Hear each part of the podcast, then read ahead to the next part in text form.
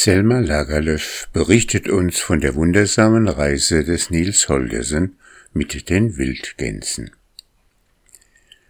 Die Sage von Uppland Aus allem, was die anderen wegwerfen, baut Uppland ein Land, das würdig ist, den König aufzunehmen. Es ist Donnerstag, der fünfte Mai.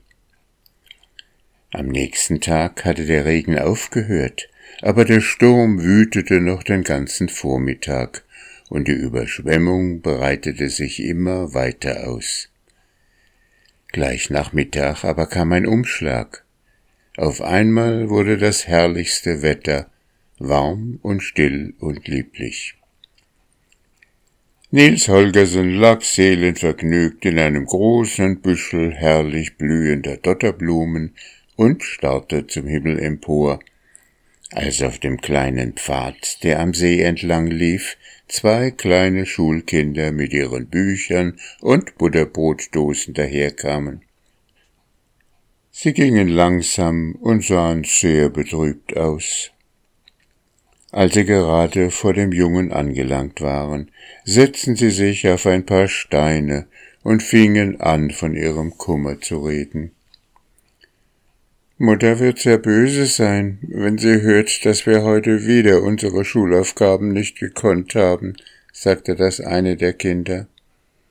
Ja, Vater auch, sagte das andere, und von ihrem Kummer überwältigt brachen sie in Weinen aus. Der Junge lag da und dachte darüber nach, ob er nicht etwas tun könne, um sie zu trösten als eine krumm gebeugte alte Frau mit einem milden und guten Gesicht den Steig entlang kam und vor ihnen stehen blieb. Weswegen weint ihr, Kinderchen? fragte die Alte, und dann erzählten die Kleinen, sie hätten ihre Schulaufgaben nicht gekonnt und schämten sich nun so sehr, dass sie gar nicht nach Hause gehen wollten. Was kann denn nur so schwer sein, dass ihr es nicht lernen konntet? fragte die Alte, und die Kinder erzählten, sie hätten ganz Uppland aufgehabt. Ja, es ist vielleicht nicht ganz so leicht, das nach einem Buch zu lernen, sagte die alte Frau. Aber nun sollt ihr hören, was mir meine Mutter einmal von dem Land erzählt hat. Ich bin nie zur Schule gegangen, daher habe ich nie mehr davon zu wissen bekommen. Aber das, was mir Mutter erzählte, das habe ich mein ganzes Leben lang nicht wieder vergessen. Seht, meine Mutter, begann die Alte und setzte sich zu den Kindern auf die Steine. Die sagte, Uppland sei in alten Zeiten die ärmste und unbedeutendste von allen Landschaften in Schweden gewesen. Sie bestand nur aus magerem Lehmboden, der mit kleinen, niedrigen Steinhügeln übersät war. Und deren gibt es heute noch etliche in der Landschaft, wenn auch wir, die wir hier unten am Mellar wohnen, nicht viel davon sehen. Nun ja, Wovon es kam, weiß ich nicht. Das aber ist sicher, es sah hier armselig und betrüblich aus. Uppland fand, dass es von den anderen Landschaften wie ein Ausgestoßener behandelt wurde, und das bekommt man mit der Zeit satt. Eines Tages wurde es dem Gänsenelend so überdrüssig, dass es den Sack auf den Rücken und den Stab in die Hand nahm und sich auf den Bettelgang zu denen begab, die besser gestellt waren. Zuerst ging Uppland gen Süden, bis ganz nach Schonen hinab, und als es dahin kam, beklagte es sich über seine Armut und bat um Land. Man weiß wirklich nicht, was man allen denen geben soll, die kommen und betteln, sagte Schonen. Lass mich aber einmal sehen, ich habe gerade ein paar Mergelgruben aufgegraben. Hast du Verwendung für ein paar Grassoden? So kannst du dir einige davon nehmen, die ich an den Rand geworfen habe.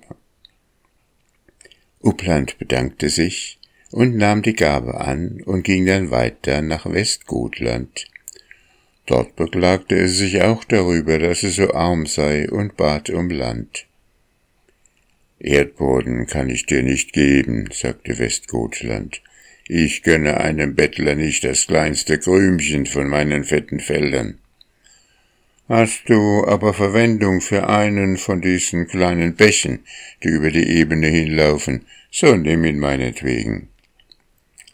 Uppland bedankte sich und nahm das Geschenk und bog nun nach Halland ab. Dort beklagte es sich wieder darüber, dass es so arm sei und bat um Erde. Ich bin nicht reicher als du, sagte Halland. Daher habe ich keinen Grund, dir etwas zu geben.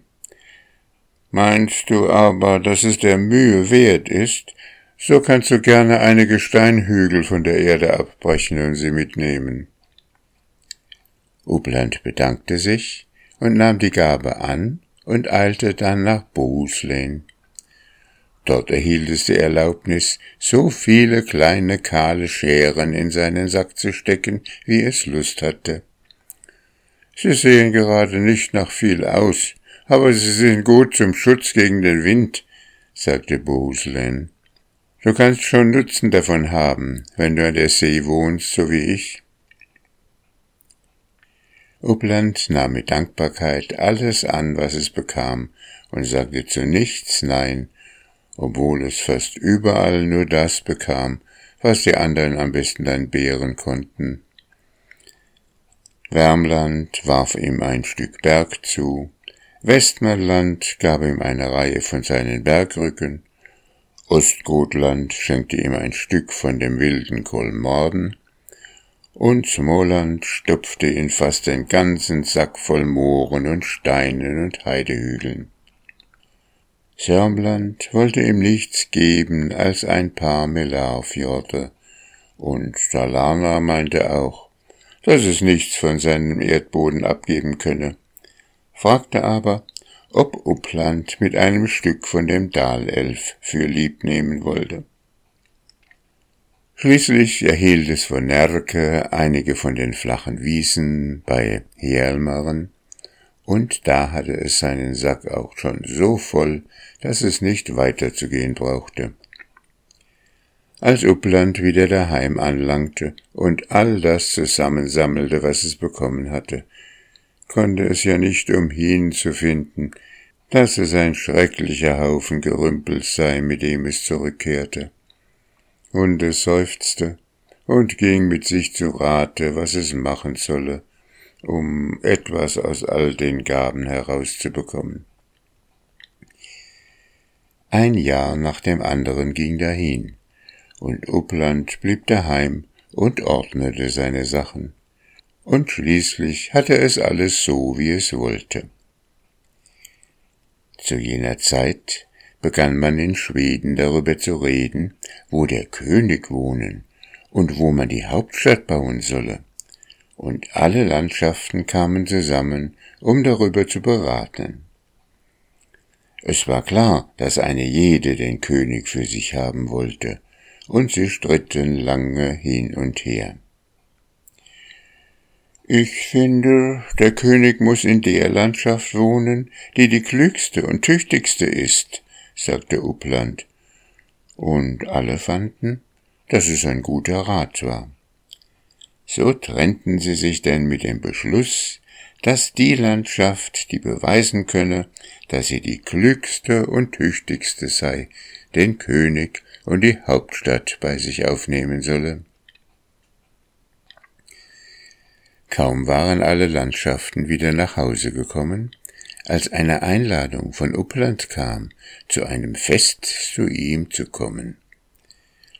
Was kann das armselige Land uns nur bieten, sagten die Landschaften, aber sie kamen alle miteinander. Als sie kamen, waren sie sehr erstaunt über das, was sie sahen. Da lag Uppland im Innern des Landes ganz bebaut mit großen Höfen, an den Küsten mit Städten, während alle Gewässer, die es umgaben, voll von Schiffen waren. Es ist eine Schande, umherzugehen und zu betteln, wenn es einem so gut geht, sagten die anderen Landschaften. Ich habe euch zu mir eingeladen, um euch für eure Gaben zu danken, entgegnete Uppland, denn denen habe ich es zu verdanken, dass ich mich habe durchschlagen können. Das erste, was ich tat, als ich nach Hause kam, fuhr es fort, war, dass ich den Dalelf in mein Land leitete, und ich richtete es so ein, dass er zwei große Wasserfälle bilden musste, einen bei Süderson und einen bei Alkalebi. Südlich von dem Elf, bei Dannemora, legte ich den Berg hin, den ich von Wärmland bekommen hatte. Und da entdeckte ich, dass Wärmland nicht ordentlich nachgesehen hatte, was es weggab, denn der Berg bestand aus bestem Eisenerz. Ringsumher pflanzte ich den Wald, den ich von Östergotland bekommen hatte. Und dass sich nun am gleichen Fleck Erz und Wald zum Kohlenbrennen wie auch Wasserkraft befanden, so war es ja eine gegebene Sache, dass hier reiche Bergwerke entstehen würden. Als ich nun nach Norden so gut eingerichtet hatte, stellte ich die Bergrücken aus Westmanland auf, aber ich reckte und streckte sie, da sie bis ganz an den Melar reichten und Landzungen und Inseln bildeten, die sich mit Grün bekleideten und so schön sind wie Gärten. Die Fjorde aber, die mir Sörmland gab, zog ich tief ins Land hinein, so dass es für Schiffe erschlossen wurde und in Verkehr mit der Welt kommen konnte. Als ich nach Norden und nach Süden zu alles fertig hatte, ging ich nach der Ostküste hinüber, und nun sammelte ich alle die kahlen Schären und Steinhügel und Heiden und unfruchtbaren Felder, die ihr mir gegeben hat, warf sie ins Meer hinaus, und daraus entstanden alle meine Werder und Inseln, die mir zu so großem Nutzen für die Fischerei und Schifffahrt geworden sind, und die ich für meinen wichtigsten Besitz halte.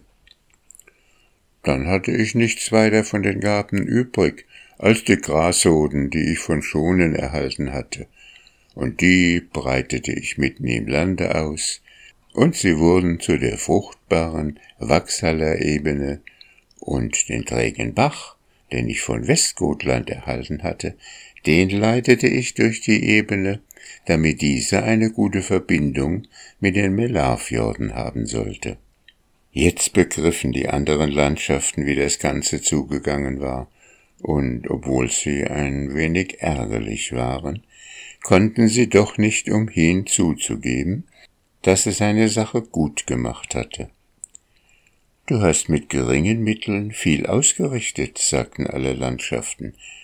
Du bist in der Tat die klügste und tüchtigste von uns. Habt Dank für die Worte, entgegnete Uppland. Wenn ihr das sagt, so bin ich ja die Landschaft, die den König und die Hauptstadt bei sich aufnehmen soll. Die anderen Landschaften wurden ein wenig ärgerlich, aber ein Wort ist ein Wort, und dabei blieb es.